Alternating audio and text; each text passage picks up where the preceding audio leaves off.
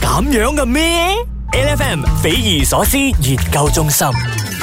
呢得分匪夷所思研究中心，你好，我係 Angeline。精神啲，我係 Rusty 陳志康啊！今日喺匪夷所思研究中心裏邊咧，我哋就要同大家講下英女王駕崩咗之後咧，呢、個英國人嘅生活咧，同埋世界有啲乜嘢影響嘅？嗯，即係其實我哋又要追溯翻咧，其實英殖民時期嘅時候咧，其實誒英國嘅影響咧就留喺好多個國家係嘅，所冇以錯咧其實你又唔係淨係講英女王係英國嘅一個誒、呃所謂嘅統治者，嗯或者一個君主，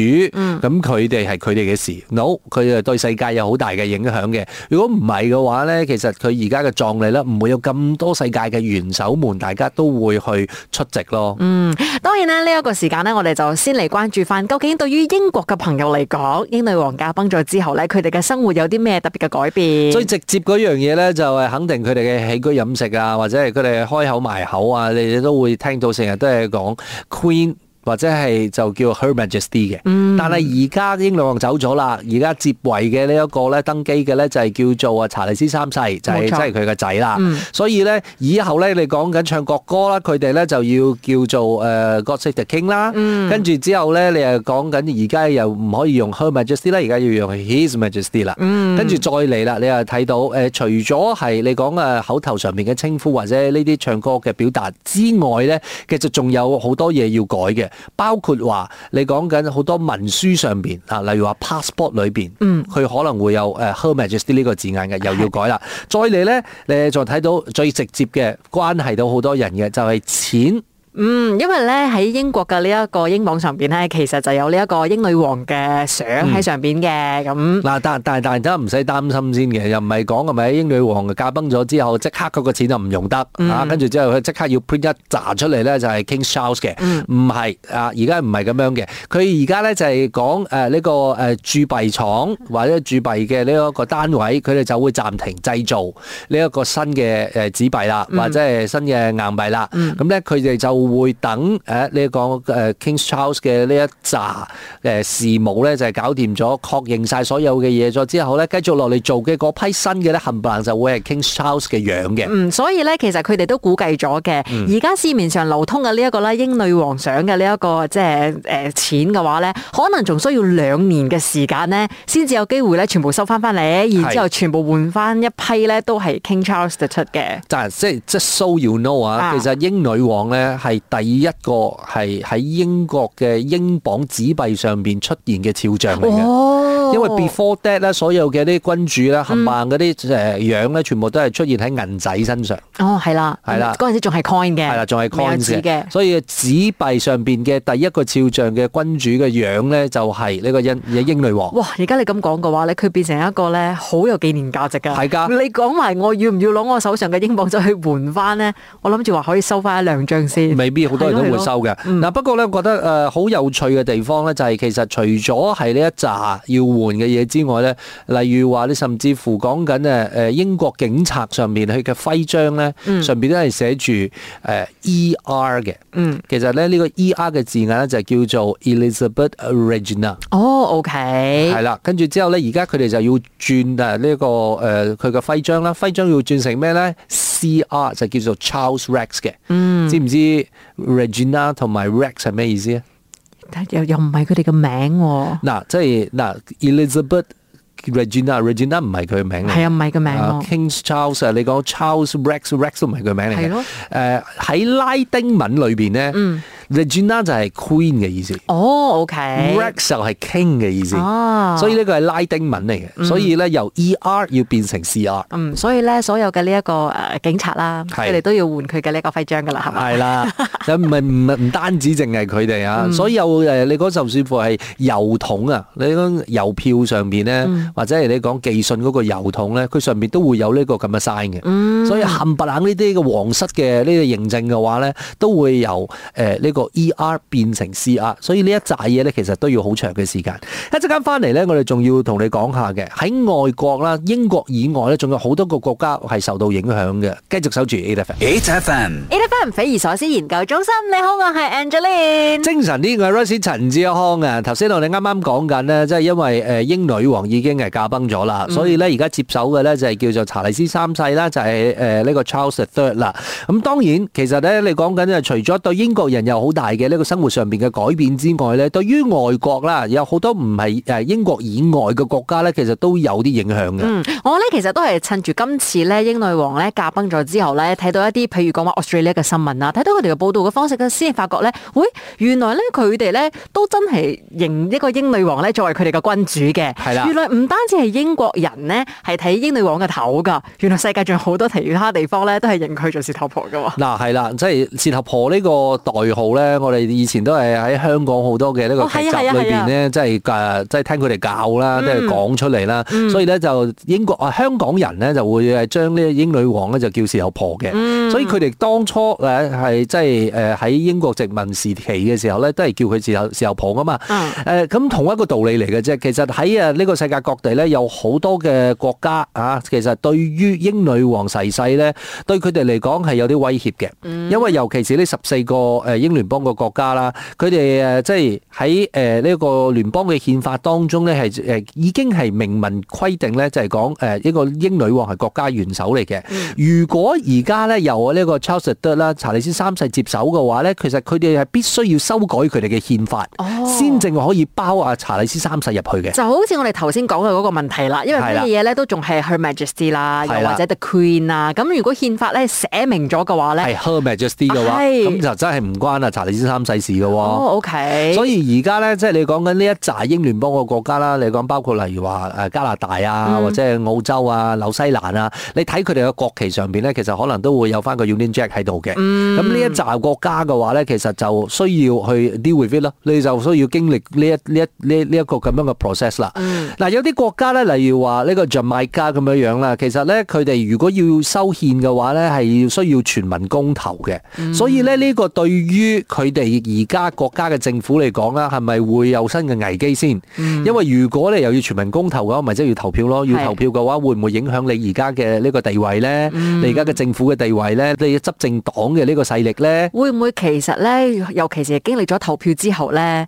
可能大家慢慢咧就脱離咗呢一個嚇英國嘅君主制度咁咧？嗱，我哋而家又講翻啦，即係如果你講緊誒，即係君主立憲嘅國家，例如話呢個歐洲啦、加拿大啦，或者紐西蘭咧，其實佢哋已經係好熟悉咗噶啦，所以咧佢哋就已經係喺誒你嘅憲法裏邊咧明文規定啦。總之誒、呃如果一有君主嘅取代嘅話咧，佢哋就會直自動生效嘅。 OK 佢哋咧就唔需要公投，嗯但係個問題就係、只要你一要公投嘅話咧，咁佢哋可能咧就會有變數啦，就包括咗你講紐西蘭都好啦。佢哋喺誒最近咧，你都會聽到好多嘅人咧，就一直喺度講緊係咪我哋要繼續呢個君主立憲嘅呢個制度咧？係咪應該要考慮下，係咪應該要變成一個 republic 咧？因為 republic 我哋講共和國嘅話咧，就唔會有君主嘅呢一個咁嘅問題啦。嗯， 所以咧，其實呢一個咧就係查理斯三世啦，佢一登基咗之後咧，遇到一個最大嘅挑戰啊！係嘅，你而家你要即係誒呃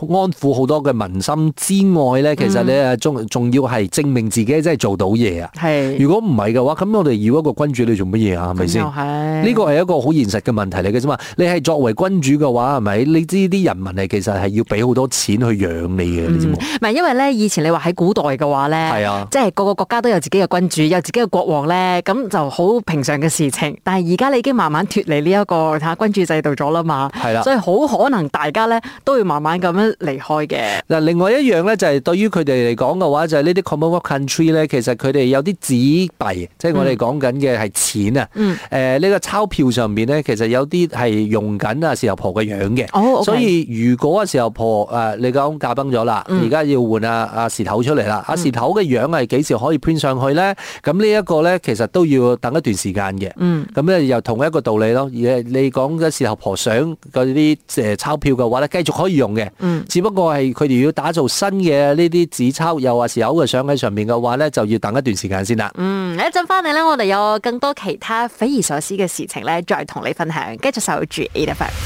咁樣嘅咩？LFM 匪夷所思研究中心。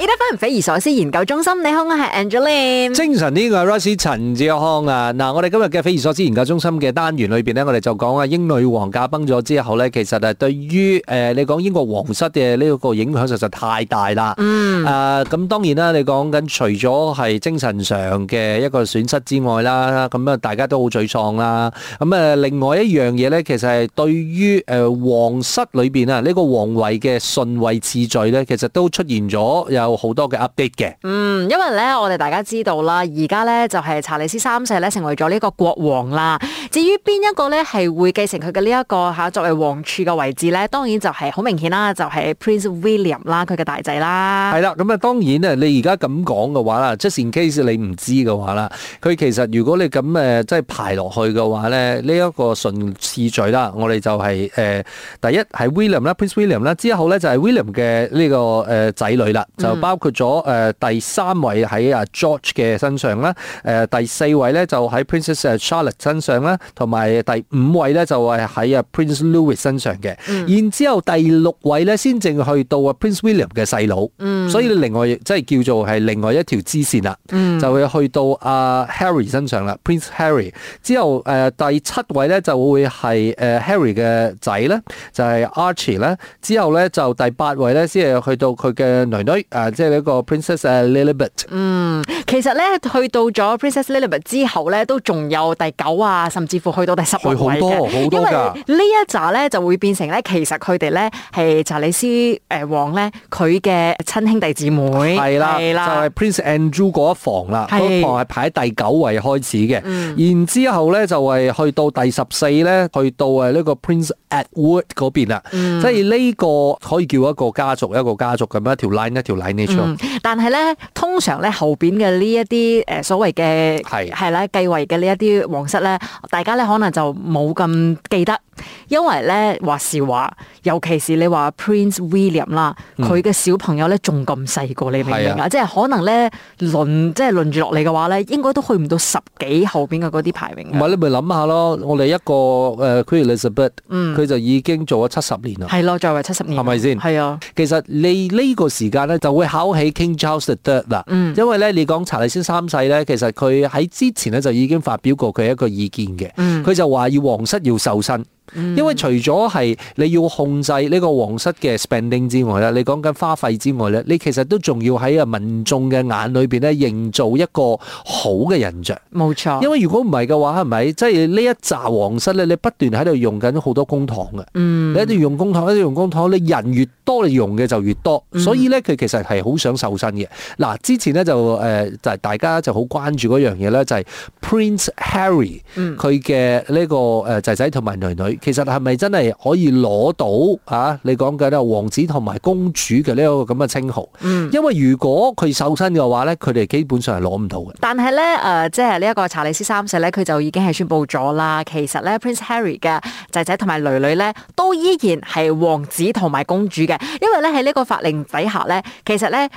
君主嘅仔同埋佢嘅孫咧，就一定係王子同埋公主咗噶啦啊。你一個問題喺邊度咧？一個問題就係如果啊 Queen Elizabeth 仲喺度嘅話咧，佢嗰個唔係佢嘅孫。係係佢曾孫咗係啦，嗰、個叫曾孫，嗯、即係 Archie 同埋 Lilibet 就係佢嘅曾孫，所以佢就唔喺嗰個範圍裏邊，嗯所以佢哋連公主同王子嘅呢一個稱號都攞唔到嘅。嗯但係因為 Queen Elizabeth 走咗啦，所以 King Charles Three 咧而家上咗位咗之後咧，所以啊呢、個 Archie 同埋 Lilibet 咧就會變成咗直系嘅。阿孫啦，佢又可以攞到呢一個 Prince and Princess 嘅呢一個咁嘅稱號啦。咁啊，至於究竟係咪真係可以攞到 HRH 啊？我哋講緊誒公主陛下或者係王子陛下嘅呢個稱號咧，呢樣咧就要睇下查理斯三世佢嘅決定係點啦，係咪真係要手身啦？嗱，一陣間翻嚟咧，我哋仲要同你關心下，究竟誒你講女王駕崩啦，有啲幾匪夷所思嘅傳統咧。一陣間翻嚟，我哋要話俾你聽，佢哋仲要親口同動物講噶。